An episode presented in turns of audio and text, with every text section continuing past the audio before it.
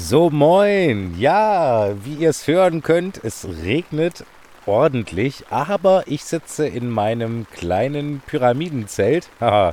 Ich bin wieder unterwegs. Ja, nach einer weiteren schönen Woche in Ostfriesland äh, bin ich wieder im schönen Artland und äh, treibe mich äh, wieder im Zelt herum. Ja, das äh, Wetter hat ja ein bisschen verrückt gespielt. Es gab gerade hier im Artland unfassbare Niederschläge. Äh, ich habe im Internet gesehen, dass die sogar mit Booten auf der Straße gefahren sind. Ja, das war Gott sei Dank, bevor ich herkam. Also gestern äh, war das. Und äh, ich habe heute auch im Regen mein Zelt aufgebaut. Allerdings ist das auch eine Frage der Packtaktik wie man, je nachdem auch welches Zelt man hat, ich habe da ein ganz besonderes, also nicht so ein klassisches Iglu-Zelt, wie das alle haben, sondern einige von euch haben es schon mitbekommen, ist ein Pyramidenzelt, ein sehr hochwertiges amerikanisches.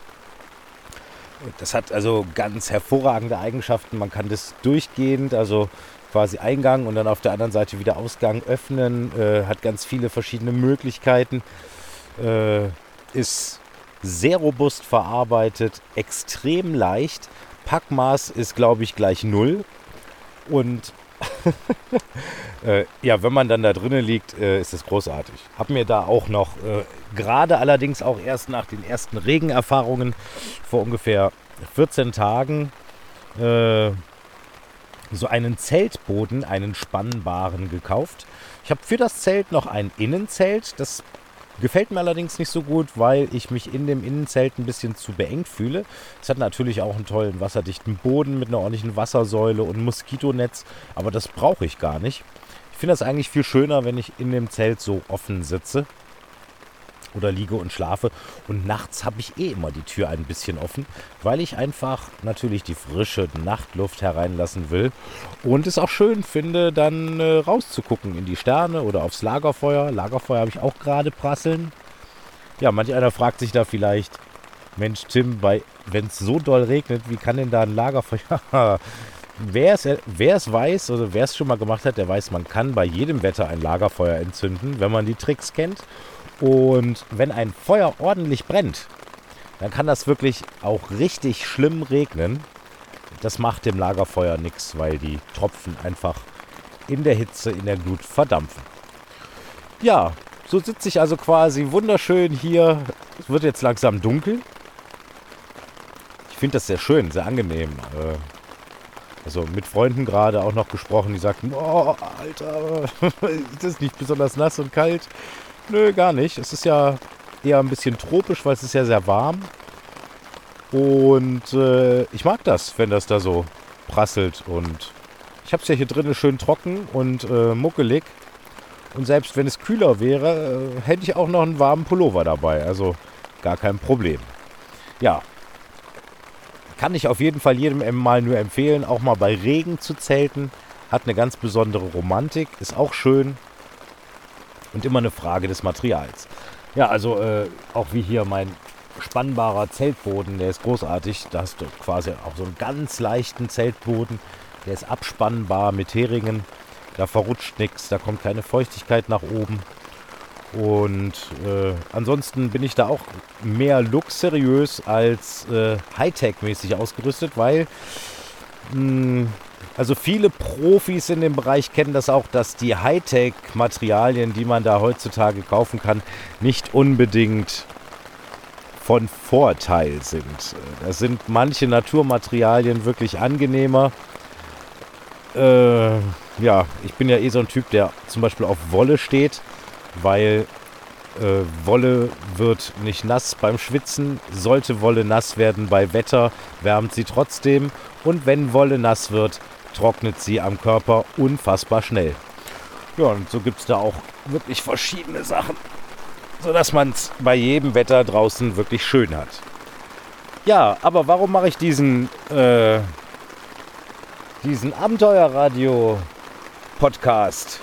Gute Frage. Ich, äh, ich bin schon die ganze Zeit dabei und es juckt mich in den Fingern, dass ich euch mal was erzähle was ich nämlich gerade nebenbei mache, was keiner mitbekommt. Aber ich denke dann auch, oh, es ist ja noch gar nicht wirklich ganz so weit. Ich könnte euch jetzt schon was sagen. ah, ihr würdet euch wahrscheinlich draufstürzen und sagen, boah geil, wann geht's denn hier richtig los und so. Ich mache gerade, also ich arbeite an einem wirklich großen Projekt. Das kann man nicht anders sagen. Und seit ich daran arbeite, äh, gibt es interessante äh, elektronische Briefe, Anrufe etc., als, als wüssten irgendwelche Leute schon davon. Ich habe so ein bisschen das Gefühl, dass dieses Projekt so toll ist, dass sich da irgendwie in den Sphären schon irgendwelche Informationen unsichtbar durch die Gegend schlängeln und Leute anziehen, die damit äh, mitmachen könnten. Ganz, ganz interessant. Jeder kennt das vielleicht mal. Da fängt man irgendwas an und auf einmal tun sich unsichtbare Türen auf und man denkt so, hä, wie kommt das denn jetzt? Ich habe doch gar keinem was erzählt. Ja, die Welt ist vielleicht etwas wunderbarer und komplexer, als wir das so erzählt bekommen haben. ja, ist ein großartiges Projekt. Es hat natürlich mit Abenteuern zu tun. Es ist ein Projekt, was mir einiges abfordert auch. Äh, da habe ich Respekt vor, allerdings keine Angst.